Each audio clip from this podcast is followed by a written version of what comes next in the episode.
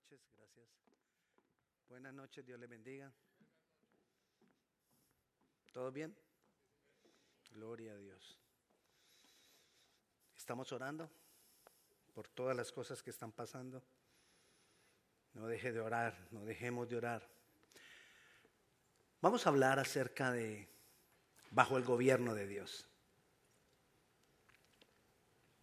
El gobierno de Dios o estar bajo el gobierno de Dios tiene que ver con la guía del Señor, con la dirección de Dios para nuestras vidas. Tiene que ver con su provisión para nosotros, con su cuidado para nosotros. Pero también tiene que ver con nuestras responsabilidades, nuestra sujeción, nuestra obediencia. Hacer la obra del Señor. Todo eso tiene que ver con estar bajo el gobierno de Dios. Y para todo esto que se dé, para que todo esto se dé, el gobierno de Dios, para que sea manifestado en nosotros, tiene que ver con que nosotros dependamos de Él. Porque podemos hacer todas las cosas que se nos manda, pero si no estamos dependiendo de Él para hacer todas las cosas que se nos manda, no hay gobierno de Dios. Juan capítulo 15, versículo 5, nos dice que separados de Él nada podemos hacer. Yo soy la vid, vosotros los pámpanos. El que permanece en mí y yo en él, éste lleva mucho fruto, porque separados de mí, nada podemos hacer. No podemos. ¿A qué nos referimos o a qué se refiere la Biblia cuando dice que nada podemos hacer separados de Él? Vamos a irlo mirando. Dios verdaderamente gobierna una vida cuando esa vida gira en torno a Él. Y no como pasa muchas veces. Que gira en torno a Él es que todo sea para agradarle a Él y no en torno a nosotros, que así pasa muchas veces, donde nuestra vida gira en torno a nosotros. Entonces vivo mi vida como yo pienso, le busco a él y le busco a él para que me haga, para que me ayude, para que me para que todo me salga bien. Cuando nosotros buscamos a Dios para que todo me salga bien, ¿en torno a quién gira todo? A mí. Cuando yo busco a Dios solo para pedir, ¿en torno a quién se está manifestando todo? A mí. Cuando yo me enojo con Dios porque no hace o porque deja de hacer, todo está funcionando en torno a quién? A mí. Y las cosas, va a estar bajo el gobierno de Dios, quiere decir que todo esté alrededor de Él. Si yo quiero vivir mi vida bajo el gobierno de Dios, debo vivirla entendiendo que eso determinará mi estadía en la eternidad. Hermano, nosotros vamos a vivir 80, 90, Lolita ciento y pico va a vivir, porque ya anda en los 90 arriba entonces. Vamos a vivir muchos años quizás. Pero eso comparado con la eternidad es nada. Y nosotros necesitamos aprender, dar este nada, sembrarlo, entregarlo, humillarlo, rendirlo, para tener lo que tengo, lo que voy a tener en la eternidad. ¿Vale la pena sembrar poquito esta vida para disfrutarlo todo en la eternidad, claro que vale la pena. Pero necesitamos entenderlo, necesitamos tomar decisiones. necesito asegurarme que mi vida está siendo llevada verdaderamente bajo el gobierno de Dios. Necesito revisar. Y si es necesario, necesito hacer un update de mi vida. Con las parejas hablábamos el, día de la reunión de parejas, que nosotros somos como una aplicación, ¿no? Y usted ha notado que algunas de las aplicaciones usted se acuesta, se acuesta, a dormir y ella solita en la noche hace el update. Y al otro día usted le aparecen, por ejemplo en WhatsApp, usted le aparecen cambios al otro día. Ahora ya, ahora ya puedes hacer vínculos con otros devices. Ahora ya puedes hacer esto, puedes hacer lo otro. Ella solita hace el update. Nosotros somos como una aplicación, pero como de las viejas, que no se hace el update automático. Nosotros tenemos que hacer el update intencionalmente. Y si tú no haces el update intencionalmente, sigues igualito. Lo único es que más viejo. Pero igual.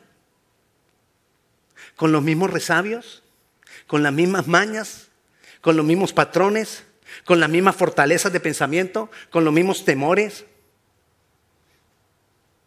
con una vida religiosa quizás, sin estar completamente bajo el, bajo el señorío y el gobierno de Dios. Porque a veces nos hemos confundido con lo que es vivir la vida cristiana. Siempre el pueblo de Dios se ha confundido. Y nosotros no estamos libres de esa confusión. Por eso necesitamos estarnos revisando. ¿Verdaderamente yo estoy caminando mi vida bajo el gobierno de Dios? Hablemos del pueblo de Dios en la antigüedad. Dios traía su gobierno a través de los patriarcas. Abraham, Isaac, Jacob, aún José. Fue el último de, los patriarcas a través de los cuales Dios trajo su gobierno. Pero ellos después de José cayeron en la esclavitud de Egipto. Y mientras estaban en la esclavitud de Egipto, no estuvieron ellos bajo el gobierno de Dios. Ellos se apartaron de Dios. ¿Por qué?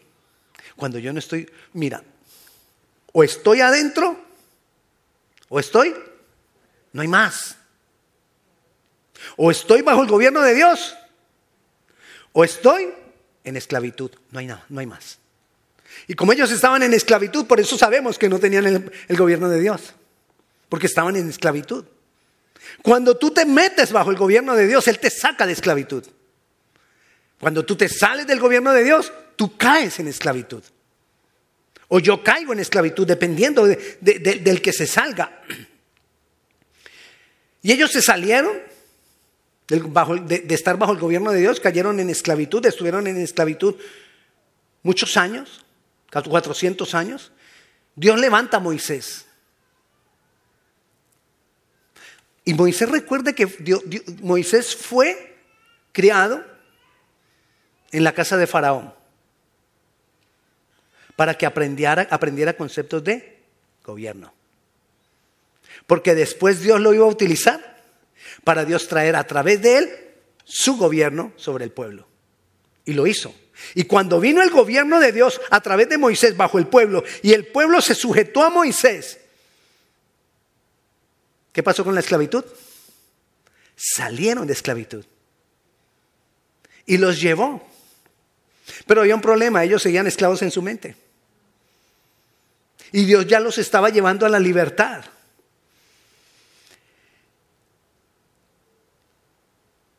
llegan hasta el borde de la tierra prometida. Y Dios levanta a otro hombre para poder continuar llevando el pueblo bajo el gobierno de Dios.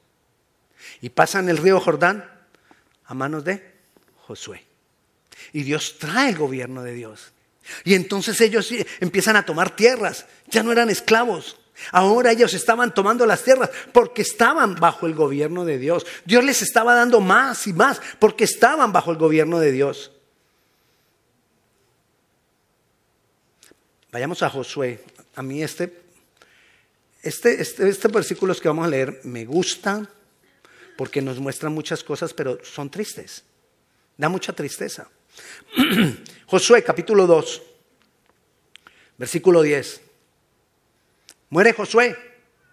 Durante el tiempo de Josué, ellos vivieron bajo el gobierno de Dios y tuvieron grandes bendiciones bajo el gobierno de Dios. Pero mira todo lo que, lo, que dice Josué 2.10. Y toda aquella generación también fue reunida a sus padres. Y se levantó después de ellos otra generación que no conocía a Jehová ni la obra que él había hecho por Israel. Después, versículo 11, los hijos de Israel hicieron lo malo ante los ojos de Jehová y sirvieron a los Baales. Doce dejaron a Jehová, Dios de sus padres, que los había sacado de la tierra de Egipto y se fueron tras otros dioses, los dioses de los pueblos que estaban en sus alrededores, a los cuales adoraron y provocaron a ira. Tres cosas pasaron ahí, en esto que acabamos de leer, con, la siguiente, con las siguientes generaciones. Uno, versículo 10. no conocían a Dios. Si nosotros no conocemos a Dios, no podemos estar bajo el gobierno de Dios. Si yo quiero estar bajo el gobierno de Dios, yo necesito conocerle. ¿Cómo voy a estar bajo el gobierno de Él si no le conozco, no sé quién es? Así que entre más yo lo conozca a Él, más puedo estar bajo su gobierno. Entre menos lo conozca, más voy a estar en esclavitud. Update. Revisemos. ¿Cómo estamos cada uno?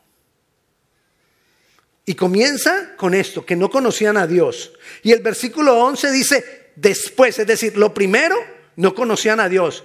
Después, además de no conocer a Dios, hicieron lo malo ante los ojos de Jehová. Otra condición de no estar bajo el gobierno de Dios. Cuando no estamos bajo el gobierno de Dios, empezamos a hacer lo malo. O sea, nosotros no necesitamos esforzarnos para hacer lo bueno. Nosotros necesitamos esforzarnos para estar bajo el gobierno de Dios y Él nos va a llevar como consecuencia a hacer lo bueno. Creemos que es al contrario. Voy a hacer lo bueno y entonces voy a estar bajo el gobierno de Dios. No se puede. Porque no tienes fuerza para hacer lo bueno. ¿De dónde vas a sacar para hacer lo bueno?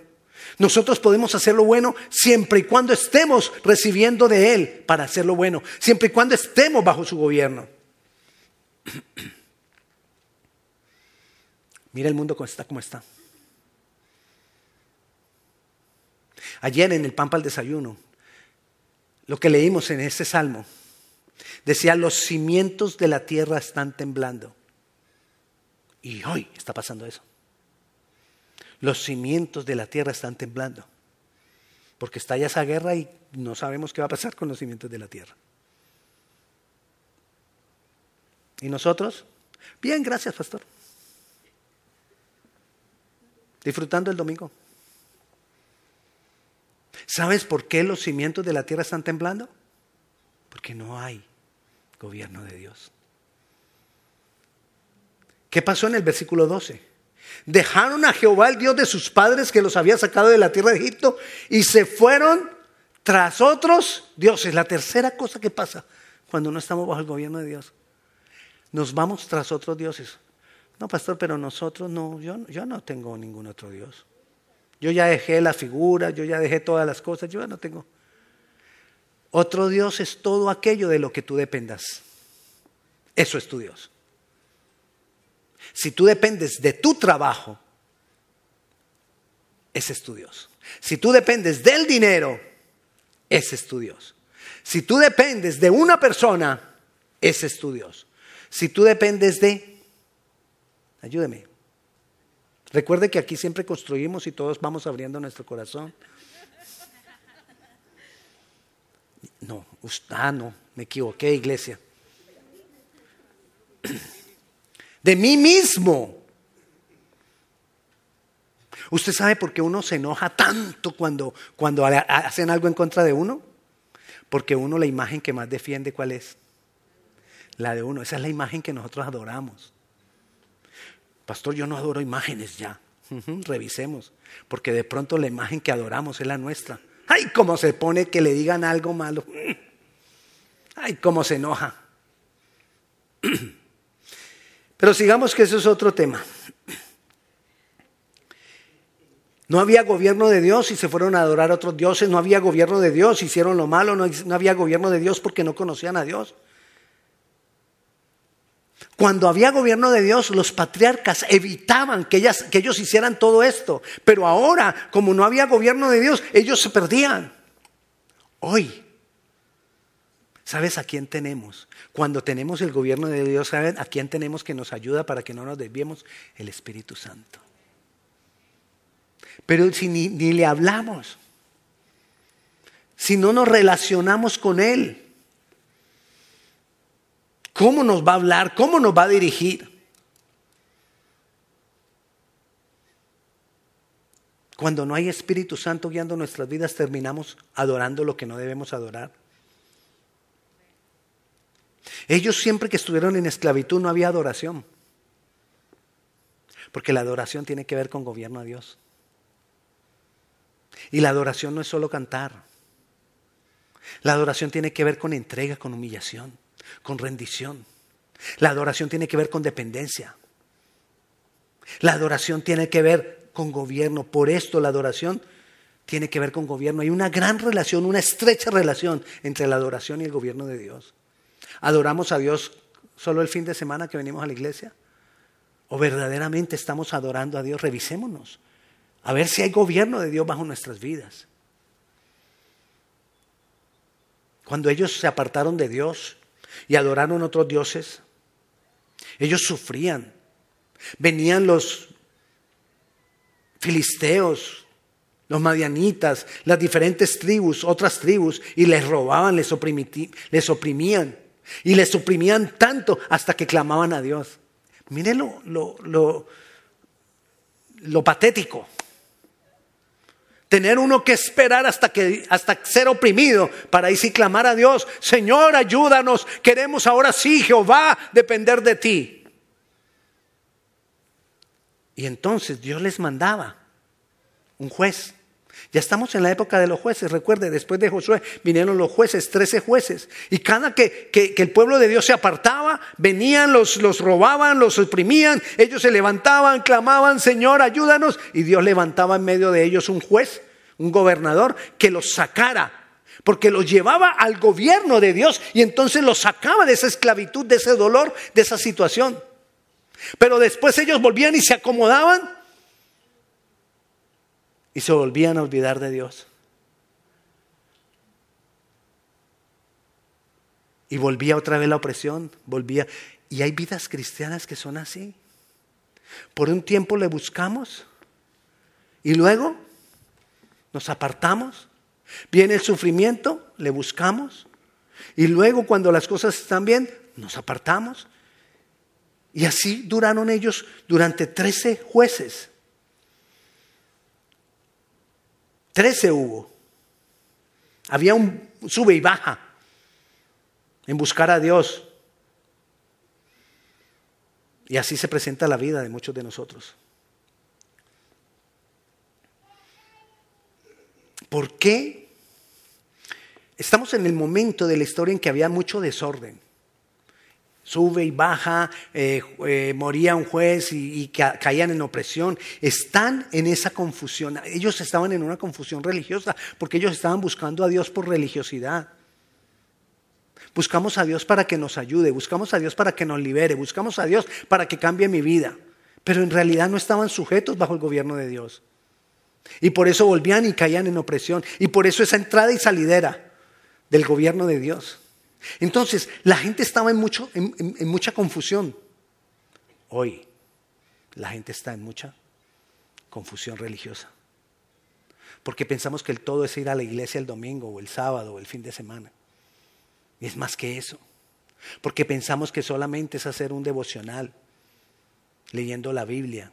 Y quizás la sabemos mucho, pero es más que eso. Estar bajo el gobierno de Dios es más que eso. Porque es dependencia en todo tiempo. Porque es intimidad con Él.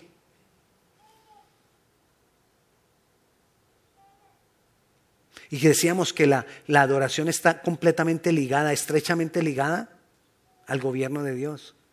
Entonces preguntémonos, ¿a quién tú adoras? ¿A quién yo adoro? ¿Verdaderamente adoro a Dios?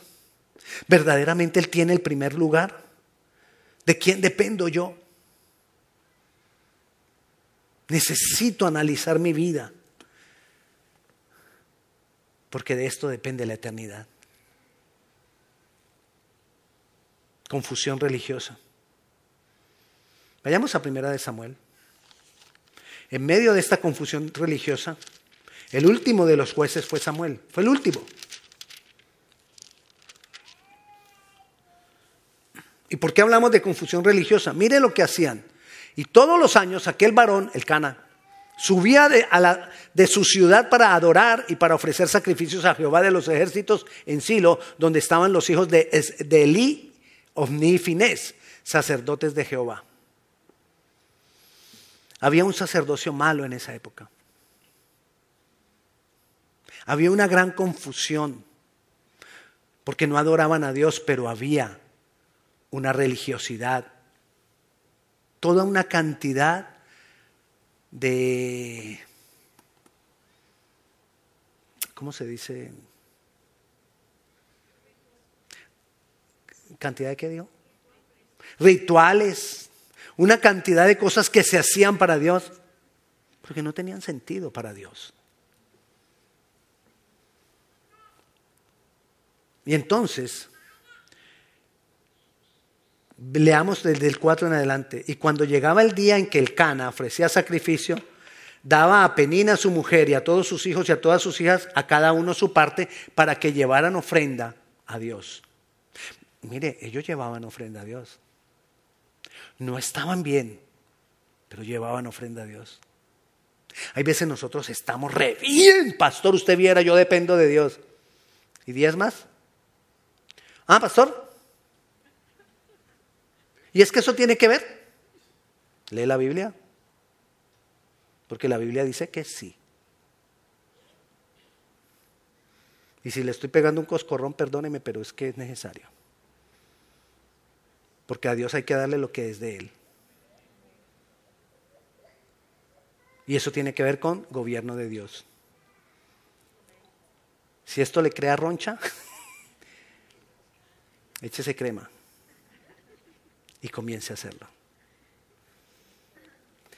Pero a Ana daba una parte escogida porque amaba a Ana, aunque Jehová no le había concedido tener hijos a Ana. Y su rival, Penina, la irritaba, enojándola y entristeciéndola porque Jehová no le había concedido tener hijos. Tremendo esto. Entonces, ¿qué hace, qué hace Ana cuando sube a adorar a Dios?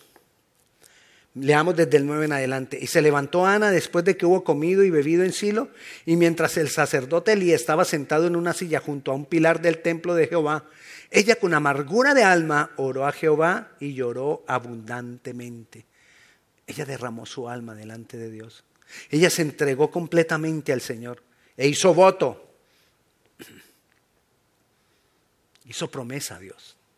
¿Cuántas veces nosotros le hemos prometido, Señor, ahora sí, ahora sí lo voy a hacer. Ahora sí voy a cambiar esto. Ahora sí voy a cambiar lo otro. Si usted no está seguro de cambiar, mejor no le diga. Mejor no se comprometa. Y entonces hizo votos diciendo, Jehová de los ejércitos, si te dignares mirar a la aflicción de tu sierva y te acordares de mí y no te olvidares de tu sierva, sino que dieres a tu sierva un hijo varón, yo lo dedicaré a Jehová todos los días de su vida y no pasará navaja sobre su cabeza. Es decir, se lo iba a entregar al Señor para que fuera Nazareo. Nazareo era un hombre o una persona completamente dedicada a su vida a Dios. Mientras ella oraba largamente delante de Jehová, el el sacerdote, estaba observando la boca de ella. Pero Ana hablaba en su corazón y solamente se movían sus labios y su voz no se oía. Y Elí la tuvo por ebria. Entonces le dijo, Elí, ¿hasta cuándo estarás? Le dijo Elí, ¿hasta cuándo estarás ebria? Digiere tu vino. Y Ana le respondió diciendo, no, Señor mío, yo soy una mujer atribulada de espíritu, no he bebido vino ni sidra, sino que he derramado mi alma delante de Jehová. No tengas a tu sierva por una mujer impía, porque por la magnitud de mis congojas y de mi aflicción he hablado hasta ahora.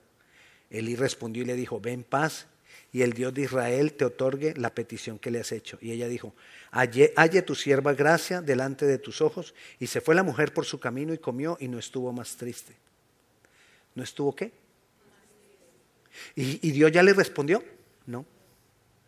Pero cuando tú derramas tu alma delante del Señor, el Señor te da consuelo. Aunque la situación no haya cambiado. El Señor te levanta, el Señor te da firma, aunque la situación siga igual. Pero esa es la obra de Dios en nuestras vidas. Cuando tú no recibes consuelo, cuando tú sigues desesperado y angustiado, pues, continúa adorando al Señor. Derrama de verdad tu alma delante de Él. Depende de Él. y levantándose de mañana, adoraron delante de Jehová y volvieron y fueron a, su casa en Ramá. Y el Cana se llegó a Ana, su mujer, y ella se acordó, y, y, Jehová se acordó de ella. Y aconteció que al cumplirse el tiempo después de haber concebido a Ana, dio a luz a un hijo y le puso por nombre Samuel, diciendo, por cuanto lo pedí a Jehová.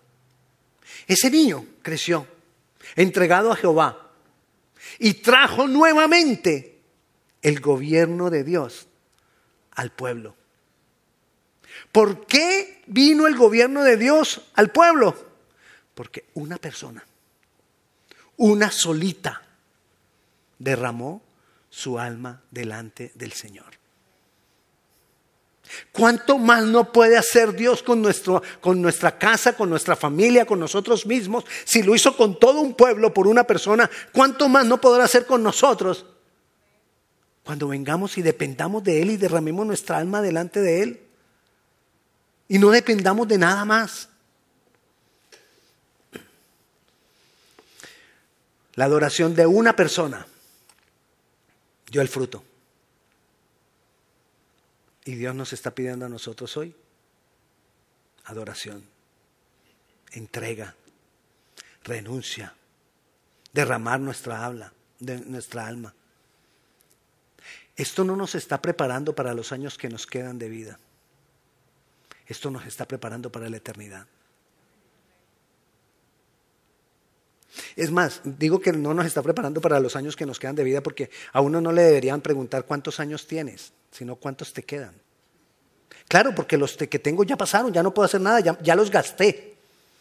Entonces ya no los tengo. Los que tengo son los que me quedan. Quizás sean 20, pues hablo de mí. Quizás sean 20, 30. No sabemos. Pero yo tengo que aprovechar los 20 o 30. Porque los que, no le voy a decir cuántos, pero los que ya, ya pasé, ya pasaron. Ya pasaron. Esos 50 ya pasaron.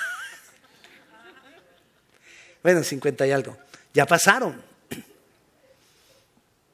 Y no estamos hablando que es para esos años que nos quedan, es para toda la eternidad. Y necesitamos trabajar en ello. Necesitamos que haya una reforma religiosa. Samuel trajo una reforma religiosa al pueblo. Por eso vino el gobierno de Dios, porque Samuel lo cambió. Y entonces quitaron, el mismo Dios quitó al sacerdote Elí y puso a Samuel. Hubo una reforma religiosa. Tú y yo necesitamos una reforma religiosa aquí. Para no seguir buscando a Dios para mí. Somos patéticos tengo este proyecto. Señor, ayúdame con mi proyecto. Ahí donde hay gobierno de Dios. ¿De quién es el proyecto? Tuyo. ¿Quién es Dios? El ayudante. Y le decimos Dios. ¿Se acuerdan lo que le he dicho a veces de, de mi perro? Yo soy el amo de mi perro. Pero ¿quién le limpia el popó? Yo. ¿Quién le da la comida? Yo. ¿Quién lo saca a pasear? Yo. ¿Quién lo baña? Yo. Y soy el amo. Y así somos con Dios. Le decimos Dios, pero lo ponemos a que me haga, me haga, me haga, me haga, me haga, me haga. No. Necesitamos una reforma religiosa y en esa reforma, ¿qué es una reforma? Yo sé que aquí muchos trabajan en reformas de casas. No lo llamamos reformas, pero las remodelaciones son reformas. ¿Y qué hacemos cuando remodelamos? Quitamos cosas y ponemos otras. Esa es una reforma que tenemos que hacer en nuestra vida religiosa. Necesito buscar, mirar, estudiar, analizar qué tengo que quitar de mi vida religiosa y qué me falta en mi vida religiosa. Pero no como esas cuentas que hacemos a final de año, esas propuestas para el año nuevo, que hasta las escribimos y ahí quedan. No, algo a conciencia. Necesitamos que haya un verdadero gobierno de Dios en nosotros. Que si le decimos al Señor, Señor, que verdaderamente sea el Señor de mi vida. Que tanto le pregunto yo a Él antes de actuar. Que tanto le consulto yo a Él antes de tomar una decisión. Necesitamos prepararnos para el gobierno de Dios en la tierra. ¿Cómo así? Sí. Porque es que tú y yo somos el medio de Dios para Él poner su gobierno en la tierra. ¿Y sabes por qué el mundo está como está? Porque el medio de Dios no está funcionando. ¿Sabes por qué los cimientos de la tierra están temblando? Porque los encargados de traer el gobierno de Dios no estamos haciendo lo que tenemos que hacer. Necesitamos hacer más, si es que estamos haciendo algo. Mira a tu alrededor, no aquí, en, tu vida, mira a tu alrededor. ¿Qué estás haciendo para que el gobierno de Dios se extienda? ¿Qué estás haciendo para que el gobierno de Dios venga a otros? ¿Qué estás haciendo para que haya más del gobierno de Dios a tu alrededor? Necesitamos hacer la obra del Señor. Necesitamos prepararnos para el gobierno de Dios desde ahora y por toda la eternidad porque comienza ahora. Te lo he dicho, te lo repito. Ya me vuelvo hasta cansón con el mismo cuento. La eternidad es para comenzarla a vivir ya, no cuando me muera. La eternidad la debo comenzar a vivir ya, no cuando Jesucristo venga. El reino de Dios ya está en medio de nosotros. No tengo que esperarlo, tengo que vivirlo. ¿Y cómo? No depender de lo terrenal sino de lo celestial. Necesitamos aprender a depender de Dios, de la palabra, de la adoración, de mi entrega a Él, de mi comunión con Él, que de eso dependa mi vida. No del trabajo, porque el trabajo va y viene. El trabajo lo podemos perder en cualquier momento. Pero si estamos bajo el gobierno de Dios, vendrá otro trabajo. Pero si no estamos bajo el gobierno de Dios, nos aferramos a ese trabajo como si fuera pues, y nos humillan y nos... Y, ahí pues porque es, es que si, si lo pierdo, ¿qué voy a hacer? Pero si estamos bajo el gobierno de Dios, tu vida depende de Dios. Mi vida depende de Dios. Adoración, entrega, humillación, rendición, renuncia, sacrificio. Es tiempo, hermanos, de estar bajo el gobierno de Dios. Porque, ¿y qué si estalla guerra? Necesitamos el gobierno de Dios. El pueblo de Dios estaba en guerra cuando no estaban bajo el gobierno de Dios. Pero cuando estaban bajo el gobierno de Dios, había paz. Y desafortunadamente las naciones se han apartado de Dios y han sacado a Dios de su gobierno. Ya Dios no tiene influencia en los gobiernos. Dios tiene influencia en las iglesias y las iglesias, las iglesias les toca o nos toca sujetarnos a las leyes de los gobiernos sin Dios. Y por eso estamos como estamos. ¿Qué podemos hacer nosotros? Nosotros estar bajo el gobierno de Dios y orar, clamar. No solo para que no haya guerra, porque nos alborotamos, la oración se alborota, hay que orar, estamos en guerra, hay que orar. ¿Y por qué no oramos antes? ¿Por qué tuvimos que esperar a estar en esta condición para orar? ¿Por qué sacamos a Dios del gobierno? ¿Por qué sacamos a, Dios del Estado?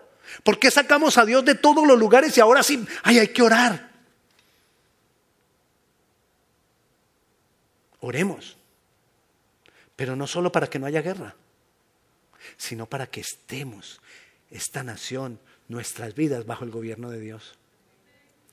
Pero todo comienza de lo individual a lo general.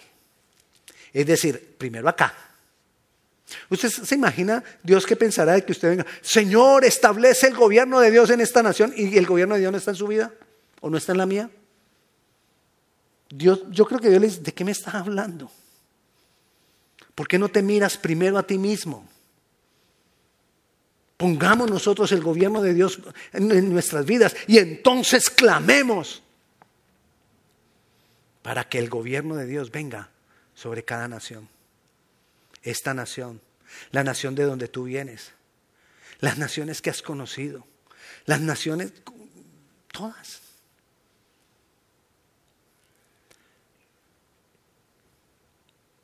Oremos. ¿Qué más queda? ¿Qué más queda, hermanos? ¿Qué más le puedo decir? Corramos, vayamos al Señor y hagamos esa reforma religiosa en nuestras vidas para que venga el gobierno de Dios y cosas cambien. Yo te aseguro que cosas cambian. Venga paz y la opresión se vaya. Pongámonos de pie y oremos. Padre Celestial, te damos gloria, te damos honra. Exaltamos tu nombre, Dios poderoso, Dios bueno. Bendito eres, Dios grande. Señor, te necesitamos, porque separados de ti nada podemos hacer. Ayúdanos, Señor, a tener una reforma religiosa en nosotros. Espíritu Santo, revélanos lo que tenemos que quitar cada uno de nosotros, lo que, tenemos que quitar que está mal establecido, quizás conceptos, fortalezas en nuestra mente, patrones de pensamiento. Quitar, quitar, quitar. Y ayúdanos a poner, a poner tu palabra, a poner lo que viene de ti, a darte el primer lugar a levantar en nuestro ser interior un altar para ti, que esa reforma incluya en el diseño un altar para ti en nuestro corazón, Señor. Que haya un verdadero gobierno, que si decimos que tú eres nuestro Señor, que verdaderamente sea nuestro Señor. Que verdaderamente sea nuestro Señor. Que estemos preparados para extender tu reino, para extender tu gobierno sobre otros que estemos enriqueciendo el gobierno tuyo en nosotros para que dure por toda la eternidad. Que aprendamos a no depender de lo terrenal, Señor, sino de ti, de lo celestial, de lo que viene de ti, Señor, ayúdanos. Te necesitamos. Si tú no has entregado tu vida al Señor, si, o si tú necesitas reafirmar tu entrega a Dios. O si tú necesitas reconciliarte con Dios, este es un momento preciso, en medio de esa reforma religiosa. que le digamos a Dios,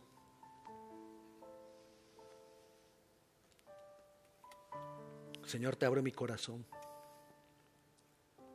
te abro mi vida. para que tú reines en Él, para que tú seas verdaderamente mi Señor.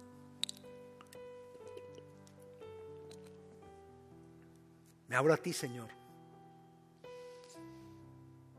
para que sea establecido tu gobierno en mi vida, Señor. Te recibo, Jesucristo, como Señor y Salvador. Te recibo, Jesús, y te abro mi corazón. Creo que tú pagaste por mis pecados, que moriste por mí en la cruz. Pero ahora yo te quiero seguir como tu discípulo, como tu hijo, como tu amigo. Ti sea la gloria y la honra, Señor, en tu nombre Jesús.